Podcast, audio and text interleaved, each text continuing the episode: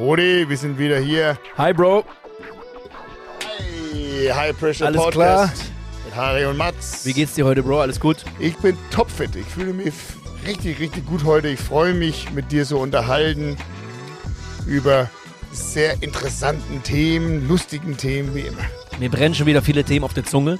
Äh, wir kommen langsam rein in die Geschichte und das wird eine geile Nummer und wir machen diesen Podcast richtig groß, Bro. Das machen wir. So sieht's aus. Und danke, danke an euch alle auch für euer positiven Feedback für die ersten paar Folgen. Vielen, vielen Dank. Kurze Anekdote an der Stelle. Äh, Mats kennt das. Stefan Zimmer, unser Kameramann, der beste Kameramann der Welt, der kennt das auch. Und viele, viele von euch auch. Man möchte gerne, dass der Vater stolz auf einen ist, als Mann. Und man macht viele Sachen, Erfolge, Niederlagen, was auch immer. Und oft ist es so, dass die Väter wenig Feedback geben. Ich glaube, ihr kennt das alle. Und äh, man wünscht sich eigentlich ein bisschen Feedback oder mal einen Klopfen auf die Schulter. Und ja, so war das bei meinem Vater auch. Aber jetzt hat er mich angerufen und mir gesagt, dass er den Podcast super findet. Und das fand sehr ich geil. gut, Er hat mich extra angerufen, meinte, er hat sich alles angeguckt und er fand auch dich sehr sympathisch und cool. Ich freue mich, ich freu mich auch, ihn kennenzulernen. ja, das äh, wird schon bald der Fall sein, mein Lieber. Und äh, ja, da habe ich mich auch sehr gefreut. Er meinte, wir machen das sehr professionell, sehr locker und sicher und wir kommen damit bald ins Fernsehen, hat er gesagt. Ja, das würde ja super sein. ja. Ja, also wir haben ja heute, äh, wir haben ja erst ein bisschen drüber gesprochen. Wir haben ja eine Nachricht hier von Alex Jessen. Erstmal Hallo an Alex Jessen. Wie heißt der bei, Inst bei Instagram? Oder? Ja, Alex Jessen. Okay. Alle Leute können ihn finden unter Alex Jessen. Und ich lese mal hoch, was er hier geschrieben hat. Das ist eine von vielen Nachrichten. Den hier haben wir uns ausgewählt für heute, weil er stellt schon, muss ich sagen, eine paar coole Fragen an uns. Also erstmal gerade euren Podcast gehört, großes Lob dafür. Man kann sich das echt entspannt anhören und ich denke, das hat Eckpuschenschal. Das hoffen wir auch. Würde gerne drei Fragen, Themen vorschlagen, die mich interessieren würden. Erstens, wie sieht euer Rentenplan aus? Also wie soll euer Business aussehen, wenn ihr euch zurücksieht? Welchen Alter ihr anpeilt und so weiter. Da drei Fragen, lass uns erstmal die ersten nehmen. Okay. Was sagst du dazu, Hai? Wie sieht euer Rentenplan aus? Also wie soll euer Business aussehen, wenn ihr euch zurücksieht? Welches Alter ihr anpeilt und so weiter. Also Rentenplan, das Wort ist erstmal so ein bisschen schlecht gewählt, weil wir sind Unternehmer und kriegen keine Rente. Ich habe persönlich nie in eine Rentenkasse eingezahlt. Ich bin mein Leben lang selbstständig, habe nie in einem festen Angestelltenverhältnis gearbeitet. Aber ich weiß ja, was er meint und das hat er auch im weiteren Verlauf dann geklärt. Businessplan. Wie soll es aussehen? Woher soll das Einkommen kommen? Ja, das sieht natürlich so aus, dass ich natürlich nicht mehr mit 60, ähm, im Alter von 60, 80 Stunden die Woche tätowieren kann und möchte. Das ist absolut unrealistisch. Deswegen baue ich mir mehrere Einkommensströme auf. Ich habe also ja, A, Standbeine. Genau, ich habe also A, meine Tattoo-Karriere, dann habe ich B, meine ganze Coaching-Karriere, Harry Weiß Masterclass, Online-Videokurse, Private Coachings sowie auch meine ganzen Live-Seminare. Äh, C, habe ich natürlich ein Tattoo-Studio und mache daraus wahrscheinlich auch noch mehrere Tattoo-Studios. Dann habe ich also diese ganze Tattoo-Sparte quasi abgearbeitet. Und des Weiteren äh, baue ich mir gerade noch ein E-Commerce-Business auf. Ich habe mit Dropshipping angefangen, mit Amazon FBA angefangen und bin dabei, mir da eine Sehr Brand aufzubauen.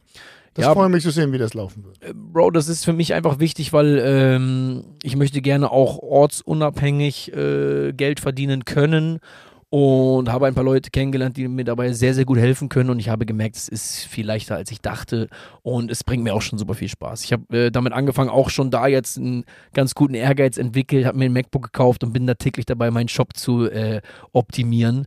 Äh, das ist also noch eine weitere große Sparte und abgesehen davon natürlich, wie bei allen Investments, ganz klar. Wir reden von Krypto, von Immobilien, Aktien, Anleihen und so weiter und so fort. Und ich denke, dass mit einem Sammelsurium von diesen ganzen Gebieten man sich einen guten Lebensabend aufbauen kann und das hoffentlich früher als mit dem gesetzlichen Renteneintrittsalter. Das ist mein Plan. Und bei dir, mein Bruder? Also erstmal zu dir, faul bist du auf jeden Fall nicht.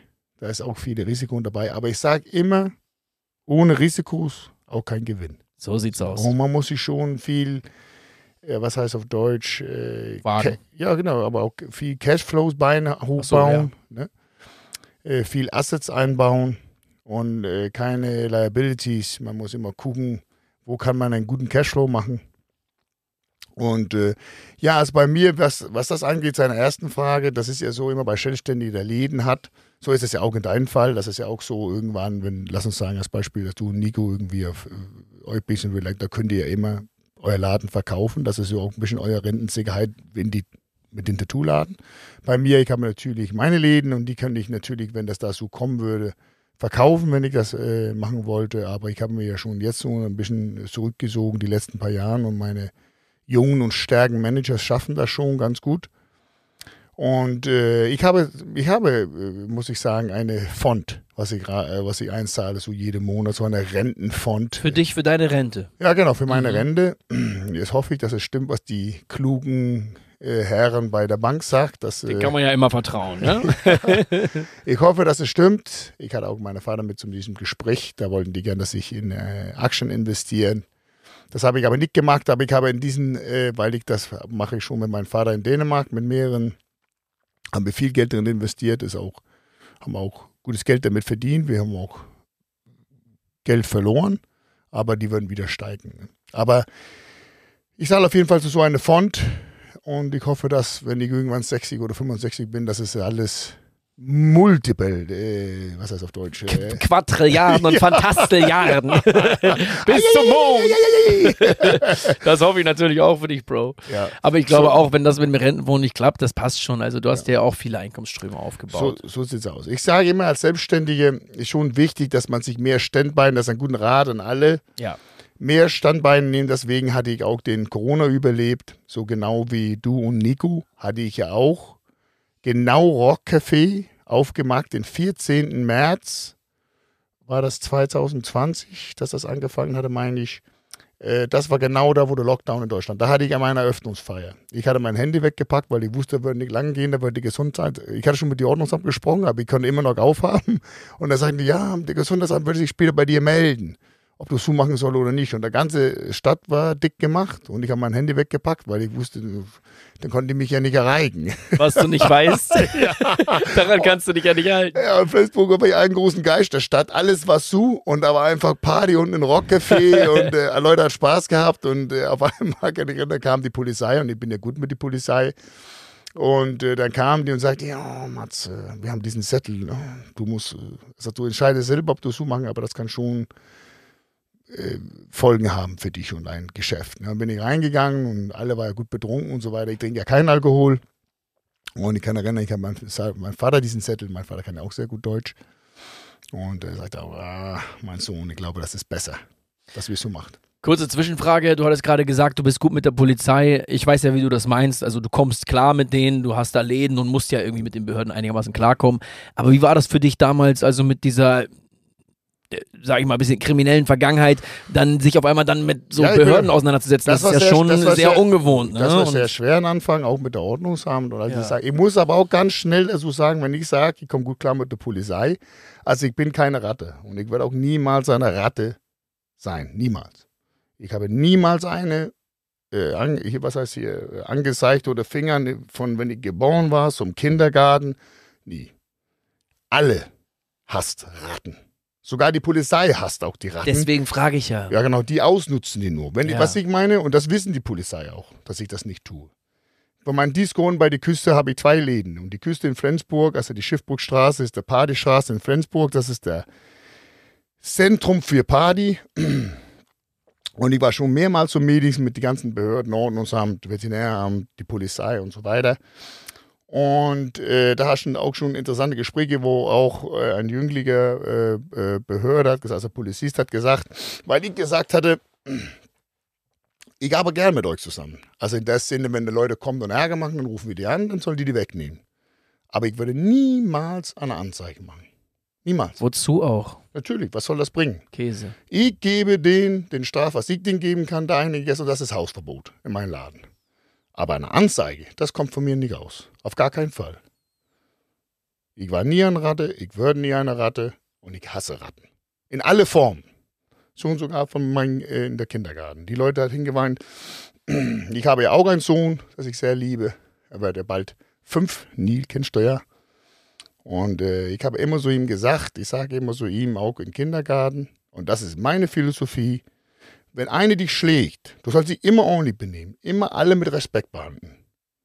Ordentlich sein. Aber wenn eine dich schlägt, dann schlägst du sofort zurück. Du klärst, dich, du klärst das Problem selber. Lauf niemals um der äh, Erzieher. ja, hin und weint darum. So erziehe ich meinen Sohn auch. Natürlich. Genau, das, sehr, finde sehr ich, wichtig. das finde ich. Ich weiß, das ist ein sehr großes Thema und viele sind vielleicht nicht einig damit, aber so äh, erziehe ich meinen Sohn und er ist super, er ist sehr guter Sohn. Seine Mama macht einen großartigen Job, großen Lob an seine Mama. Und ähm, ja, so ist es. So, das ist das, was ich meine. Mit der Polizei meine ich damit, ich verstehe mich super mit denen, äh, wir kommunizieren top. Und äh, wenn da was ist, dann werden die auch angerufen. Aber Anzeigen kommen nicht aus meinem Mund. Und das wird auch niemals passieren. Äh, nach demselben, nach demselben Credo lebe ich auch und habe das meinem Sohn auch eingebläut. Und so ist es ja damals auch passiert mit diesem Jugendarrest, weißt du noch, diese Ja. Geschichte.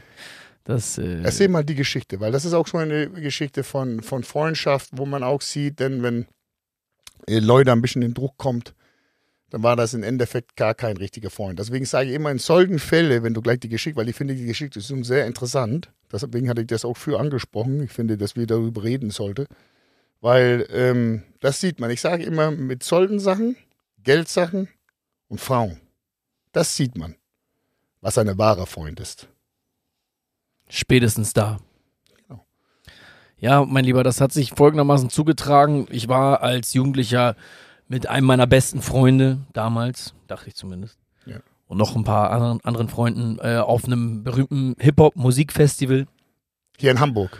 Nee, das war in Sachsen-Anhalt. Das war das Splash Festival. Viele, viele Zuschauer kennen es bestimmt. Ich war da zweimal und danach hatte ich dann da lebenslang Hausverbot und kann da nicht mehr hin. Gibt es immer noch? Das gibt's immer noch, Oh, ja, okay. ja. Das ist ein großes Deutschrap-Festival. Da treten die ganzen großen Rapper auf, auch Ami, auch Ami-Rapper, US-Rapper auch.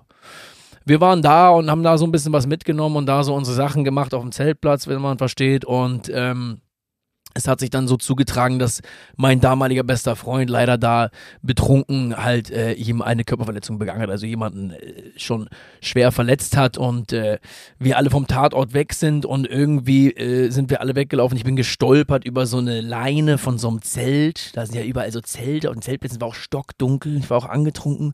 Bin darüber gestolpert. Securities haben mich dann also genommen, dann der Polizei übergeben, verhaftet, pipapo. Ich war also dann in Sachsen-Anhalt da in der Zelle. Und äh, die meinten zu mir, ich komme in die U-Haft und so weiter und so fort. Aber ich war ja unschuldig, ich habe nichts gemacht, ich habe diese Wie wie Körperverletzung warst nicht du da? begangen. Da war ich ähm, 19, würde ich mal schätzen.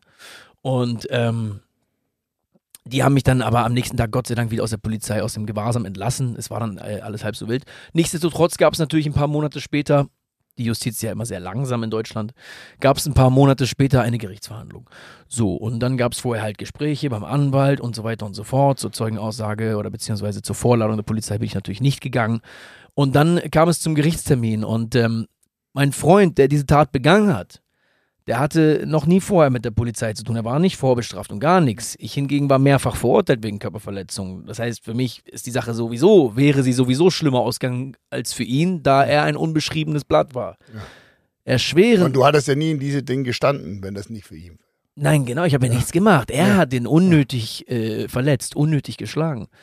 Ähm, und deswegen habe ich die ganzen Wochen vorher zu ihm gesagt, bitte melde dich dort, sag, dass du das warst, nimm das auf dich. Und er hat sich geweigert. Und ich habe mich natürlich auch geweigert, ihn zu verraten oder seinen Namen zu nennen und habe es dann auch einfach Ja, nur weil vor du Gericht so, so, weil abgestritten. so bist du nicht vom Mensch her. Genau, und das ist eine Prinzipiensache. Ja. Man muss dazu sagen, meine Frau war damals im neunten Monat schwanger. Ja, Wahnsinn.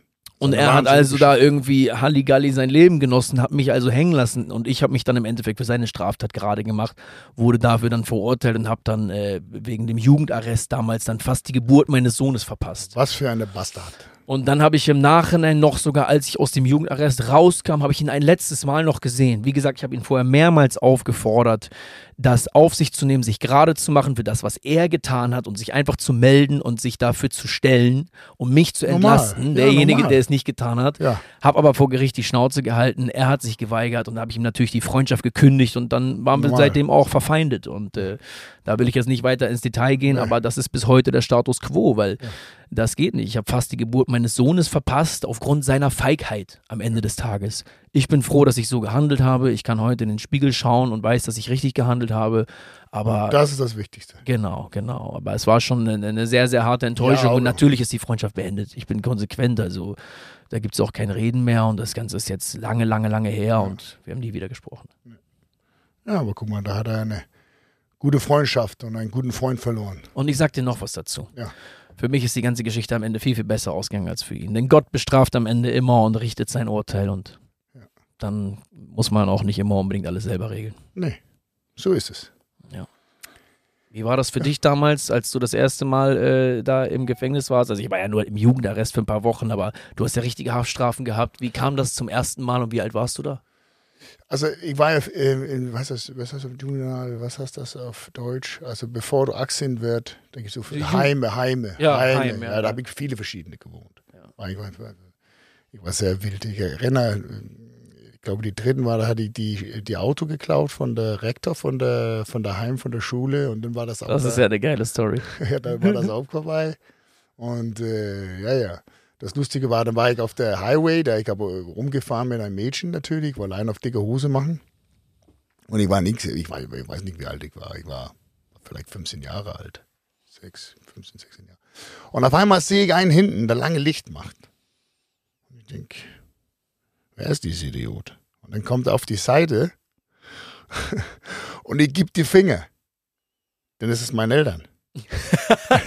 also was, also erstmal nochmal sorry an meine Eltern, ich habe die besten Eltern, was ich denen nicht durchgemacht habe in meinen, deswegen sage ich auch immer so Freunden, wenn die kommen und äh, labern über deren Kinder, das ist so hart, weil die da ein bisschen geprügelt haben in der Schule oder ein bisschen ausgerastet sind, weil die ein bisschen emotional war unter Alkohol oder wie auch immer, sage ich, ach, das ist gar nichts. Deswegen bin ich auch manchmal emotional zum Weihnachten mit meinen Eltern, ne, weil ich habe die wirklich sehr viel Kopfschmerz besorgt. Ja, aber auf jeden Fall zurück um diese Geschichte. Da kommt, die kommen hin auf die Seite, kommen die hin, auf einmal sehe ich einfach, da ist mein Vater. Und mein Vater damals, er ist immer noch stabil, ne, als 70-Jähriger, aber damals war er schon, äh, hat ein sehr, sehr hohes Temperament. Und er hat mich dann natürlich gejagt, ne, weil er, dass ich dieses Auto zurückgebe und dass es geklärt war, dass es dann aber dann geendet mit, ich bin in so einen Busch reingefahren, in so eine Bewohnungsgebiet mit mehreren Familienhäusern, bin dann rausgelaufen und weggelaufen. Ne? und Aber er hatte dich ja Mädchen- eh schon gesehen. Und das Mädchen ist sitzen geblieben. Und äh, ja, ja, und äh, ich habe aber zum die Mädchen gesagt, das vergesse ich sag ich, bin, ich bin aus in einer Runner Runner. Also ich bin halt, also, ja, ja. Aber das war auch alles geklärt, aber was für eine Geschichte. Hoffen wir, dass mein Sohn und dein Sohn, dass die uns nicht solche Sachen erleben lassen. Ja, ja, ja. Aber ja, ja, ich habe viel, viel, viel lustigen Knastgeschichten. Es liegt nicht in unserer Hand, ob unsere Kinder so sind, ne? Weil wie du schon sagtest, dein Vater war auch äh, dominant und streng und stark und äh, trotzdem äh, bist du da so auf die schiefe Bahn geraten. Bei mir war es genauso gut. Meine Eltern haben sich halt äh, früh geschieden, muss ich sagen. Da bin ich mit meiner Mutter allein aufgewachsen. Die konnte sich vielleicht manchmal nicht hundertprozentig durchsetzen. Und dann ab einem Alter von 12, 13 ist man eh jeden Tag auf der Straße und fängt an Mist zu bauen und dann Hast äh, du damals auch angefangen, Graffiti zu spüren? ja, das war schon ganz, ganz früh, mein Lieber. Das war schon so im Alter von, von elf oder so. Und da wurde ich Wahnsinn. auch dann auch schon zum ersten Mal von der Polizeiwache abgeholt. So mit, na, ich will jetzt keinen Quatsch erzählen. Ich glaube, das war, ja doch, das muss so mit, mit, mit zwölf oder 13 Wegen- gewesen sein, weil es wegen- war wegen- vor dem großen Umzug. Wegen Graffiti. Ja, ja, wegen Rumschmieren auf irgendwelche Baustellenzäune und irgendwelche äh, äh, Mehrfamilienhäuser erstmal. Und da wurde ich dann einmal von der Polizei in Gewahrsam genommen, da musste meine Mutter mich abholen und dann hat sich das durch meine ganze Jugend halt gezogen, ne? Und immer wieder wiederholt. Dann kam natürlich Diebstähle dazu und Körperverletzungen und Ra Raubereien und so. Aber äh, Graffiti hat mich schon den Großteil meiner Jugend begleitet. Ich habe Ja. dadurch sehr, sehr viel erlebt, viele gute Freundschaften auch geschlossen. Und das war für mich mein ganzer Lebensinhalt damals. Meine Da hast, du ja über. auch, da hast du ja auch deine, dein künstliches, Kun, Künstli, künstlerisches ja, Talent. Ja, genau, ausgefunden. Meine Genau, Mathe- da habe ich das, ja. da konnte ich das entwickeln, genau. Und es ist so, wenn man in der Graffiti-Szene ist, das ist für Außenstehende schwer zu verstehen und klingt auch immer total albern, das verstehe ich alles und ich will das auch gar nicht glorifizieren. Aber es ist so, wenn man in dieser Szene ist, dann ist es auch eine, eine Blase. Ja. Und äh, man lebt dafür, man lebt da drin. Man will sein Fame haben in dieser Szene, seinen Namen groß machen, man will seinen Respekt haben von rivalisierenden Sprüherbanden. Das knallt auch oft untereinander. Oh, ihr, Prügler? Ja, das knallt untereinander, wenn Leute die falschen äh, Zugdepots besprühen Und oder wie die ist das falschen denn? Bilder ich übermalen. glaube, ich frage jetzt für viele. Jeder hat ja so seine Graffiti-Namen. Ne? Und in der Graffiti-Szene, denn die, die bekannt sind, die sind schon respektiert. So, das heißt, wenn ein Werk ist, als Beispiel auf einen Zugwagen, und er ist nicht berührt von anderen Graffiti-Spüren, schon seit Jahren, dann heißt das, die respektieren diese Werke. man muss sich dann dafür gerade machen, selbstverständlich. Und man wird nur respektiert, wenn man das halt auch macht. Und dann äh, kommt es dann immer auch auf einer, kommt es auch oft auf einer Gewaltebene dann zum Austragen. Also das ist schon, so funktioniert das da in dieser Szene. Und ich bin damals dann viel rumgereist, weiß ich noch ganz genau.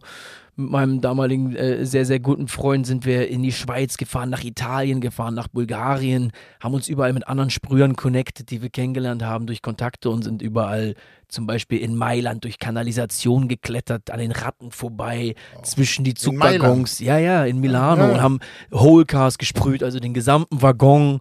Und das haben wir überall gemacht. Also durch halb Europa sind wir damals gereist. Und, Wahnsinn. ja, haben immer viel, immer viel geklaut, Sprühdosen geklaut und andere Sachen geklaut, um das zu finanzieren und so. Und dann so war der Lifestyle halt damals. Ja. Also das mag irgendwie Aber das ist dir auch äh, gebracht, wo du heute bist. ja, genau, genau. Und ich bin froh, dass ich äh, am Ende des Tages dann einen Weg gefunden habe, mit, mit dieser künstlerischen Tätigkeit dann etwas Sinnvolles anzufangen. Und jetzt bin ich froh, dass ich die Kunst, die ich heute mache, dass die langlebiger ist. Früher habe ich Züge besprüht, die waren dann zwei Tage unterwegs, dann wurden sie gereinigt und es hat niemand mehr gesehen. Heutzutage tätowiere ich den Leuten die Arme und das ist für immer auf der Für- Haut. ja. Tattoos sind das Einzige, was bleibt. Und deswegen die langlebigste Kunstform. Und äh, die Leute wertschätzen das. Und das liebe ich an dem Beruf. Was ich an dem Beruf Tätowierer auch besonders liebe, ist, dass man so viele verschiedene Charaktere aus verschiedensten Gesellschaftsschichten kennenlernt und das auch noch intensiv und tiefgründig im Sinne von, wenn wir es mal jetzt vergleichen wollen mit einem Friseurbesuch, da lernt man auch die unterschiedlichsten Leute kennen, aber das geht maximal eine halbe Stunde oder eine Stunde. Und bei mir Wobei sitzen die Leute. Acht Stunden, zehn Ja. Stunden manchmal. Der längste Kunde, das war Milad Maleki. Schöne Grüße an der Stelle. Ihm habe ich auch schon kennengelernt. Ne? Richtig, also auch ein sehr starker Sportler und ein sehr stabiler Typ. 18 Stunden hat er bei mir Wahnsinn. gelegen. Ihm 18 hast, du, Stunden am ihm hast Stück. du voll tätowiert. Ne? Ja, ich habe seinen ganzen Körper voll tätowiert. Von oben bis unten, auch hier Das sieht auch gut Achseln aus, und auch in guten Shape. Ja, ja, er trainiert sehr, sehr hart. Dazu habe ich auch eine Geschichte. Wir haben, wir haben uns im Meridian Spa, Großen, großen Respekt an ihm. im Meridian Spa haben wir uns getroffen. Und ich wollte an dem Tag eigentlich nur Schattenboxen und ein bisschen Wellness machen. Also so locker, lockerer Tag. Und dann re- treffen wir uns in der Umkleide und er sagt zu mir, komm, wir trainieren zusammen. Dreht mir einen Booster an. Der Booster sieht schon so ein bisschen flockig aus, hat Feuchtigkeit gezogen, weißt, sieht schon so kernig aus. Ich nehme den Booster, fange an mit ihm zu trainieren. Nach 20 Minuten fühle ich mich wie in einem Drogenrausch, Digga. Ich merke irgendwie so, ich habe voll den kalten Schweiß auf der Stirn und ich fange die ganze Zeit an, voll viel zu reden und so. Und das Training mit Milad war so hart. Ja. Der macht halt zum Beispiel so eine Stunde Bizeps, sechs Übungen, danach nochmal eine Stunde Brust mit nochmal fünf Übungen, Pyramidensätze, rauf und runter, schwere Gewichte, leichte Gewichte, das war crazy. er ist schon so ein bisschen Bodybuilder. Absolut, hier auch, absolut. Nach dem Training habe ich in der Dusche bei Meridian Spa mich übergeben, diese ganzen Booster wieder ausgekotzt und den ganzen Tag ging es mir schlecht. Also danke, Grüße nochmal an Milad. Ja. Danke, Ich trainiere nächstes Mal wieder lieber alleine. Ja, das war sehr, sehr hart.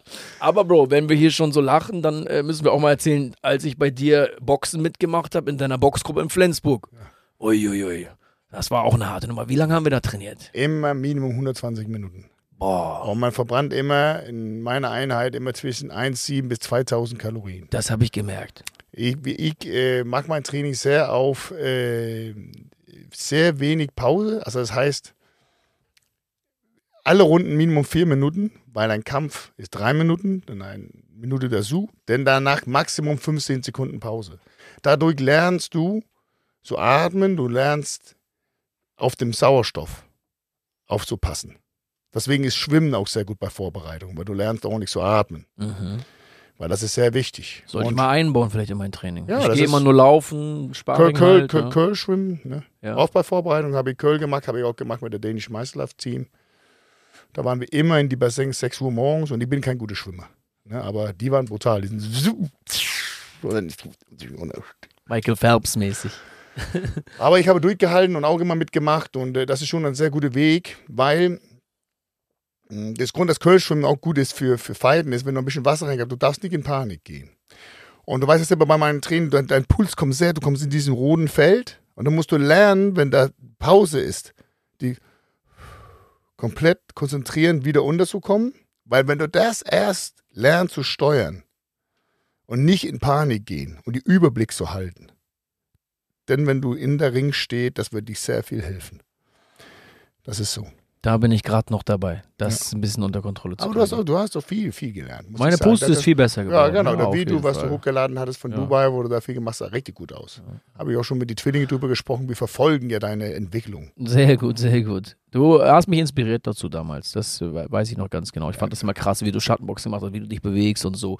Ich mag beim Boxen die Ästhetik einfach, wie das aussieht ähm, die Bewegungsabläufe und so. Ich habe dafür einfach so ein richtiges Fable entwickelt. Das ist schon ein geiler Sport. Das ist es. Also ich sage immer, also ich mache ja auch Fitness jeden Tag, aber der, und das Gewichttraining, das macht mich überhaupt keinen Spaß. Ich mache das, weil ich das muss. Echt? Macht dir keinen Spaß? Nee, nee, nee. Aber Kampfsporttraining ist was ganz anderes. Ja. Ne, und äh, das liebe ich wirklich. Das ist meine große Leidenschaft. Ich nehme ja auch kein Geld von meinen Schülern. Äh, ich mache das auch selber, weil das motiviert mich auch. Ich mache das ja zweimal in die Woche, Mittwoch, Sonntag. Ich habe eine Zusammenarbeit mit Balance Flensburg. Und wenn jetzt ein Zuschauer Lust hat, mal da mitzumachen, wäre das möglich? Äh, nein, das wäre nicht möglich. Das heißt, das ist also nur privat ausgewählt. Nee, erst erstmal muss man gucken, ich nehme am liebsten nur Leute rein, die schon Wettkämpfe gemacht haben. Okay, aber wenn ein Zuschauer, sag ich mal, jetzt. Wettkämpfe gemacht? Genau, ja, genau. könnte er dann mal da hinkommen und mitmachen? Da, da, das konnte er. Okay, cool. Also Leute, schreibt ihm. Das konnte er und äh, solange dass man ordentlich und eine guten positiven Energie hat, denn äh, was auch am meisten ist, deswegen liebe ich auch die Kampfsportmilieu, weil so sind 95 von allen Kämpfern, die sind nicht hochnasig und äh, die sind gut drauf. Im Gegenteil zu pumpern. Die genau. sind meistens Assi und. Äh und äh, die sagen immer Respekt und das ist sehr wichtig, dass man diesen Ehre und Stolz äh, drauslassen von der Matte und dann, äh, ja, das ist so. Problem ist auch bei vielen Pumpern, die nehmen zu viele Steroide. Und äh, da habe ich eine kleine Anekdote zu erzählen. Da kannte ich mal jemanden, der hat äh, Trenbolon-Acetat konsumiert per Injektion. Und wer sich ein bisschen auskennt, weiß, dass Trenbolon schon bekannt dafür ist. Ist ein sehr starkes Testosteron. Ja, das macht schon. Nee, das ist, ist ein synthetischer Abkömmling von Testosteron nämlich. Ursprünglich wurde das entwickelt, um Rinder zu dopen. Es war also für, für Stiere. Ja. Die haben denn das äh, im, im Ohr injiziert, damit die, die, damit die Stiere schneller wachsen und mehr ja. Fleisch bilden. Irgendein total verrückter Freak muss dann auf die Idee gekommen sein, die Stiersteroide sich selbst als Mensch zu spritzen. Aber wie das passiert ist, wissen wir nicht genau. Auf jeden Fall, mein alter Bekannter, der dann Trenbolon-Acetat konsumiert hat, hat innerhalb von drei Monaten sein ganzes Leben zerstört. Ja. Nur wegen diesem Zeug. Der wurde so verrückt davon, der in drei, innerhalb von drei Monaten hat er sich mit seiner Frau komplett zerstritten, getrennt, mit seinem Geschäftspartner komplett zerstritten, getrennt, Laden aufgegeben, Firma aufgelöst. Ja, mit seinem Vater hat er sich zerstritten, bis heute kein Kontakt mit ihm ja. und noch eine Anzeige wegen Körperverletzung. Und das alles in nur drei Monaten. Ja. Und eigentlich ist er ein ruhiger Typ gewesen. Da sieht man mal, wie solche Steroide einen verrückt machen können. Ich da sag, muss man echt aufpassen. Ich sage immer, du weißt ja, ich bin was alles sollten Sachen. Also ich nehme keine Drogen, ich trinke keinen Alkohol, ich rauche nicht, ich bin in diesen Felden. Das Einzige, was ich vielleicht ab und zu nehme, ist ein bisschen Cialis, aber das gehört dazu. das gehört dazu. aber ähm, ich habe immer gesagt, eine, eine Missbrauch von Steroiden über eine lange Zeit, also ich sage immer alles mit Balance. Ich habe auch Steroiden genommen, natürlich, wenn die jünger waren, auf eine auch eine äh, hohe Dosis, bin ich aber ganz schnell kluger geworden. Und hat auch darauf aufgehört mit, weil ich sage, das ist wie in die Hose zu pissen, das wird warm und dann ganz schnell wieder kalt. Das, das ist immer mein Spruch. Und ähm, eine regelmäßige Steroidenverbrauch ist gefährlicher, als Leute das als Beispiel koksen jede Wochenende. Ich habe auch viele starke Männer gesehen, die ändern sich komplett, die kriegen das nicht selber mit. Die werden narzisstisch, die werden sehr, sehr emotional. Man kann nicht mit dem besprechen, man kann nicht als ein guter Freund zu denen sagen, hör mal so, so und so. Dann, auch, ja, ne? dann wird ja. ich sehr schnell beleidigt. Ja. Äh, ja, also man muss, man muss sehr aufpassen. Und äh, ich muss aber auch sagen, Steroiden kann auch sehr gut sein. Wenn deine Werte so, also ich kriege ja immer einmal in die Woche, kriege ich ja einen Milliliter, das ist von Arzt beschrieben, ich muss den Rest meines Lebens machen. Also TRT, Testosterone Replacement ja, Therapy quasi. Genau, und das kann ich nur empfehlen. Ich sage so, alle Männer, da über 30 ist, dann fällt die Testosteronproduktion auf 50 Prozent. 29. Du hast noch ein Jahr. Und äh, deswegen, und ich habe alle meine Werte, also das weiß ich wie alles von, alle meine Werte äh, äh, ausmesen lassen. und kriegt. Und äh, kann ich nur sagen, das soll alle, die sollen diesen werden le äh, lesen lassen. Das kann man bei seinem Hausarzt eingeben, man kann eine Blutprobe nehmen und dann kann man da die Werte. Und ich sage, das liegt ja zwischen 2,5 oder 3 bis 7. Und das soll gern liegen bei 4,5, 5 und dann nicht höher. Das soll er gern liegen. Der Testosteronwert im Blut, das ja. ist dann in Nanogramm pro Milliliter, glaube ich, richtig? Oder ja. Nanogramm pro Liter oder so. Äh, das weiß ich nicht ganz genau, aber dafür auf jeden Fall, da muss der Wert liegen. Das steht ja auf die Papier, wenn du die deine Werte kriegst von deinem Arzt. Und wenn nicht, der kann schon viele Folgen haben, weil der Testosteron ist der wichtigste Hormon für einen Mann, ja. wie Östrogen ist für eine Frau. Und wenn man nicht genug davon hat, ich wusste das ja gar nicht. Ich saß bei einem Arzt, ich war bei Vorbereitung für einen Kampf, mein Körper war kaputt, ich war immer müde, ich konnte nicht gut schlafen, ich war immer krank, weil dein ganzes Immun ist unter Druck von das ganze Kämpfen. Und da sah ich ein Poster. Und auf der Poster standen hast du so, kriegst du so, hast du so wenig Testosteronwert? Hast du diesen ähm, Nebenwirkung, Symptome. ja, Depression, dies, das, also Depression habe ich nie gehabt. Gott sei Dank, toi, toi, toi. Ich habe großen Respekt für Mental äh, Krankheiten. Aber was ich hatte, war schlechten Schlaf, mein Muskel tat weh, alles solche Sachen. Und dann habe ich dann äh, angefangen und habe das alles lesen lassen. Und die waren auch viel zu wenig. Also ich lag unter drei. So, dann habe ich mhm. angefangen und jetzt muss ich Rest meines Lebens, ich kriege nur einen Milliliter, wo Bodybuilder, die nehmen ja jeden Tag. Also, ja, ja, manche Leute nehmen bis zu ein Gramm pro ja, Ich will auch gar keine Wahnsinn. große Muskel haben. Äh, das ist nichts für mich. Ich will lieber athletisch sein und schnell sein. Das ist besser ja. für meinen Boxen und so Auf weiter und so Fall. fort. Ja, ich finde auch, das sieht hübscher aus. Aber großen Respekt an Bodybuilder. Ich weiß auch, dass viel Disziplin. Ich habe einen Freund, der steht nachts auf und essen jeden Nacht um drei Uhr, weil er muss so viel Essen reinkriegen, dass seine Muskeln so groß werden, bleiben. Ja, ja, Respekt an jeden Sportler. Aber auf jeden Fall muss man sehr aufpassen mit Steroiden. Also ich habe da auch sehr, sehr große Hemmungen. Ich habe auch Steroiderfahrung. Ich habe im Alter von 21, 22 eine Steroidkur gemacht. Angefangen mit Testosteron Enantat, dann irgendwann rüber auf Drostanolon, Sustanol und äh, seitdem nie wieder. Ich habe nur eine Kur gemacht und zwar auch mit einem Grund. Ich weiß nicht, ob ich es dir überhaupt schon mal erzählt hatte, aber ich habe durch die Steroide, die ja manchmal auch immunsuppressiv wirken können, mein Immunsystem unterdrückt, also geschwächt und war dann immer öfter krank, erkältet, dann wieder erkältet, wieder ein paar Tage gesund, wieder erkältet. Hatte immer mehr Kopfschmerzen, Übelkeit und irgendwann hat sich das so sehr gesteigert, dass ich eines Tages alle möglichen Tabletten gegen Kopfschmerzen genommen habe, die es überhaupt im Apothekerschrank gibt. Trotzdem ging es nicht weg. Ich habe mich die ganze Nacht übergeben. Wahnsinn. Irgendwann habe ich einen Krankenwagen gerufen. Die haben dann eine Nackensteifheit bei mir festgestellt und dann war es ein Verdacht auf eine Meningitis, also eine Hirnhautentzündung. Die wurde kurz darauf im Krankenhaus auch eindeutig diagnostiziert und ich musste zwei Wochen im Krankenhaus bleiben und wurde intravenös behandelt und meine Hirnhautentzündung, die lebensgefährlich ist, wurde geheilt. Jung und dumm wie ich war, kam ich aus dem Krankenhaus raus und habe direkt wieder Drostanolon und Sustanol gespritzt. Und das habe ich dann nochmal so zwei, drei Monate durchgezogen. Und dann kamen wieder diese Kopfschmerzen und das Erbrechen und ich hatte schon wieder eine Hirnhautentzündung. Wieder zwei Wochen Krankenhaus und danach habe ich aufgehört mit Steroiden und nie wieder welche genommen. Ich bin jetzt 29, also. Sehr intelligent. Ja, äh, deswegen habe ich sehr, sehr große Hemmungen. Nichtsdestotrotz ist mir bewusst, dass wenn ich bestimmt 35, 40 bin, dass dann mein Testosteronlevel irgendwann absinkt und wer weiß, vielleicht würde ich dann nochmal ein bisschen enhancen auf eine schlaue und äh, äh, solide und vernünftige Art und Weise. Aber so richtig stoffen, so wie damals, so diesen Stoffer-Bodybuilder-Lifestyle, den will ich nicht mehr leben. Ja. Man muss auch dazu sagen, ich habe damals auch mal am Wochenende gerne mal ein paar Wodka Energy getrunken und so weiter und so fort. Das ist auch eine sehr, sehr gefährliche Kombination fürs Herz. Das ist es. Und leider, für leider Blut, ist auch. Für den Blutdruck auch. Genau, leider, leider ist auch vor drei, vier Monaten ein guter alter Kindheitsfreund von mir, Gott hab ihn selig, ist leider verstorben. Äh, ist gestorben an der Kombination von Steroiden und äh, Alkohol und, und, und, Drogen und dem Streetlife und dem Stress, ist in einem sehr, sehr jungen Alter leider verstorben. Und das war sehr, sehr tragisch natürlich für uns und für seine Familie. Und das hat mir wieder einmal klar gemacht, wie gefährlich das Ganze ist. Man muss schon aufpassen. Also einfach grundlos, nur weil man breit sein will und man denkt, man muss die Leute beeindrucken, irgendwie im Alter von 18, 19, 20 sich Trenbolon zu ballern oder chinesische Wachstumshormone, die es billig auf dem Markt gibt. Das ist russisch Roulette spielen. Das Bitte nicht.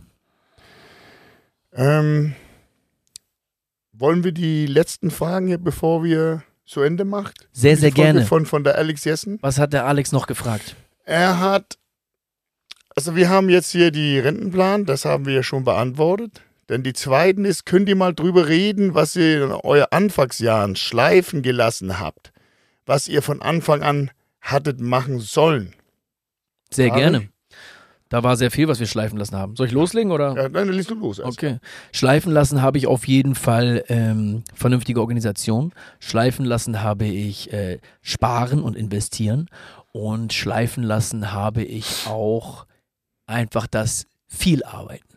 Ich habe damals äh, in meinen jungen Jahren und den Anfängen meiner Tätowiererkarriere habe ich immer nur so drei, vier Tage die Woche gearbeitet, spät angefangen, ausgeschlafen, unnötigen Quatsch, meiner Meinung nach heutzutage. Kein Mensch braucht zehn Stunden Schlaf, äh, kein Mensch braucht unbedingt so viel Pause. Wenn man jung hat und eine Chance hat und einen guten Job hat, wo man sich was aufbauen kann, da muss man das nutzen und Vollgas geben. So denke ich heutzutage. Hätte ich früher so gedacht, wäre ich heute schon viel weiter. So, das war's bei mir. Was hast du schleifen lassen? Aber nur so eine ganz schnelle Antwort zum Deinen, aber auch nur dadurch lernt man. Ja, natürlich, klar. Aber gerade wenn man jetzt Podcast guckt Ja. als junger Mann Ja. und dann äh, kann man ja von uns sich ein bisschen was anhören kann, dann ist es doch viel schlauer und schöner, wenn man Das die Fehler nicht selber machen muss. Also ich sage auch, ich habe auch äh, sehr viel Fehler gemacht. Ich habe auch äh, Sachen, genau wie du auch, schlechte Organisation. Ich habe auch ähm, unnötiges Geld benutzt an Sachen, wo das gar nicht nötig war. Das sollte ich lieber benutzt haben für Investments. Äh, was ich auch, was ich auch nur Leute empfehlen kann, da als selbstständig anfangt, nicht sparen auf eine gute Steuerberater. Ne, weil ich dachte, ich konnte alles selber, so war immer mein Motto im Leben und das hat mir tierisch viel Geld gekostet bei meiner Mm. ersten Prüfung. Ne, weil ich habe viele Fehler gemacht und äh, ja, deswegen kann ich nur sagen, auf jeden Fall, wenn man anfängt als Selbstständige, gibt es drei wichtige Punkte. Auf jeden Fall, wenn man einen Laden aufmacht. Ein gutes Venue, eine gute Backoffice, das ist tierisch wichtig. Ti- Eine gute Backoffice. Spar nicht auf ein gutes Backoffice. Du musst einen guten Steuerberater haben, du musst einen guten Buchhalter haben. Das ist die A und O. Und dann ein sehr gutes Personal. Das ist äh, die wichtigste Sache. Aber man lernt nur dadurch. mh, Und äh, ich habe viel äh, auf die Schnauze gefallen, aber ja. So, das war meine Antwort zum Nummer zwei. Äh, da hat noch eine Frage, das ist die letzte. Dann würde ich auch sagen, dann machen wir Ende von dieser Folge. Wir haben, ich finde, wir haben guten Themen heute besprochen. So Guter ein Flow, Brudi, Ja. wie immer. bisschen überall. Bisschen so, Kaffee vorher. ja, für mich Shaboom. Shaboom, Baby. Au. So, okay, die dritten. Ich sehe in meiner Generation, Anfang 20, oft, dass Leute sagen, ich habe doch noch viel Zeit. Warum soll ich jetzt hart arbeiten, um später erfolgreich zu sein? Könntet ihr mal darüber reden, wie ich euch damals motiviert habe zu ackern und wo ihr glaubt, jetzt zu sein, wenn ihr später damit angefangen hätte? Also einfach 9 zu 5 gearbeitet hätte. Also, wer so denkt und ein, eine, eine Einstellung zum Leben hat von wegen, ich will jetzt lieber meine 20er genießen und feiern und reisen und mich selbst finden und dann später kann ich viel arbeiten und Geld verdienen und sparen. Also wer so denkt, der ist erstens äußerst naiv und zweitens wird der Kuckuck kommen und ihn holen. Dieser Plan wird nicht aufgehen. Denn nur in jungen Jahren hast du die Zeit und die Unabhängigkeit und die Freiheit, Fehler zu machen, viel zu arbeiten, auch mal auf die Schnauze zu fallen und die Erfahrung zu sammeln. Später, wenn die 20er vorbei sind, mit 30, 35, 40 und man vielleicht Kinder hat oder die Eltern krank werden oder man sonstige Verpflichtungen hat, dann wird es auf jeden Fall immer schwerer. Abgesehen davon leben wir in einem inflationären System und die Kosten steigen rasant. Wir haben es jetzt innerhalb der letzten anderthalb Jahre gesehen. Also bitte macht euch nichts vor und hört auf mit diesem faulen Mindset von wegen, Ja. ach ja, die harte Arbeit kommt später, jetzt will ich ja noch meine 20er genießen, meine Partyphase machen und so weiter und so fort. Das ist alles Bullshit. Dieser ganze Selbstfindungsquatsch ist Bullshit. Was zählt, sind Zahlen und Fakten und vorankommen und das so früh wie möglich. Und dann ist es doch viel besser, wenn man schon früher dann sich Freiheit nehmen kann und dann vielleicht schon mit 35, 40 oder wann auch immer auf der Sonnenseite des Lebens stehen kann. Und das ist meine Meinung zu dem Thema und davon bin ich auch ganz fest überzeugt. Und ich glaube, wer sich das so dreht, halt wie gesagt, die späte Arbeit später, die, die harte Arbeit später zu machen und erst den Spaß, man merkt doch schon, wie das klingt. Es heißt doch, erst die Arbeit, dann das Vergnügen und nicht andersrum. Man So. lügt sich damit in die eigene Tasche. So sieht's aus. Das hast du gut, äh, gut beantwortet, Harry. Und äh, das kann ich auch nur, kann ich nur einig sein in diese Sachen. Und auch noch, also ich, wir nennen die immer die Set-Generation. Ich habe ja auch also viel durch mir, mir durchgehabt. Ich habe jetzt mittlerweile einen sehr guten und starken Personalhut gebaut, aber ich habe wirklich viel durchgehabt und das sehe ich auch diese jungen Menschen und ich kann dir nicht, also das ist Wahnsinn. Was für eine Faulheit. Die, die sehen Hopfen auch, und Malz ja, verloren. Die sehen auch nicht, warum die 15 Minuten vorher kommen soll oder dass die 15 Minuten vor deinen Kollegen bleiben soll danach. Jede fünfte Minute rauchen, immer mit dem Handy rumspielen. Also das ist, äh, das ist katastrophal. Aber das sieht man nur selber, wenn man selbstständig ist. Man hat viel Geld in etwas investiert und, äh, und dann sieht man so, denn das kann schon eine sehr emotional machen. Auf jeden Fall ich. Und ähm, mich zu motivieren damals war einfach, weil ich wollte von der Red Race raus. Ja. Ich wollte von der Red Race raus, das wollte ich immer. Ich wollte Freiheit haben. Ich habe das ja auch schon in, in vorige Folgen genannt. Ich wollte den Freiheit haben, aufzustehen und dann das tun, was ich Lust für hatte, ohne zu spielen mit geliehene Federn. Was Aber ich, das kriegt man nicht geschenkt. das kriegt man nicht geschenkt. Und was ich meine mit geliehene Federn, meine ich, ich will Geld auf meinem Bankkonto haben, ich will ein volles Portemonnaie haben. Und erst da kannst du ja anfangen, Sachen zu tun, was du Lust für hast. Weil wenn nicht, dann geht das nicht lange, dann äh, läuft der Zug von der, von der Bahn ab. Deswegen sage ich immer zu den jungen Menschen, ne, hart arbeiten in der Sinne, ich meine nicht in einen Job von, von 8 bis 4 auf irgendwie eine Fabrik, weil da würden die sich nicht weiterentwickeln.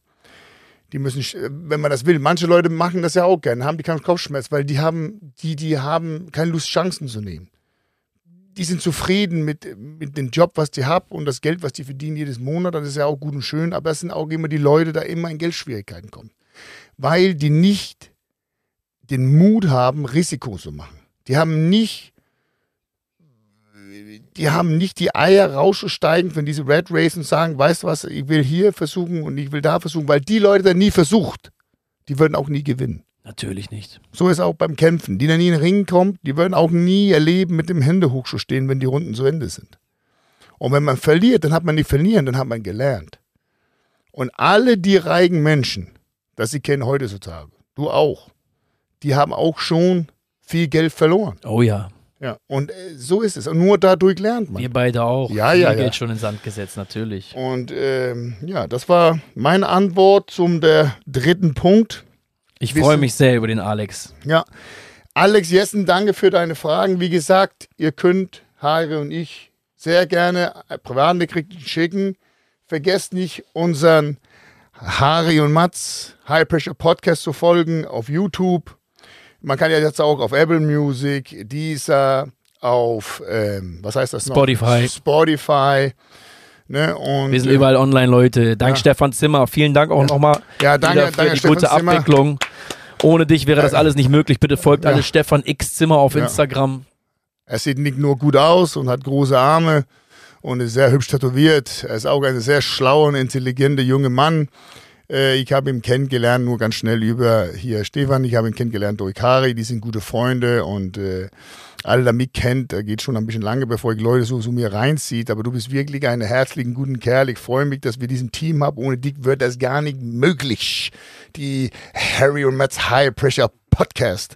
Und du hast den Arsch gerettet von mir und Jan, wo ich in Köln war mit der Rolls Royce, wo ich stande da und ich kenne so viele Leute.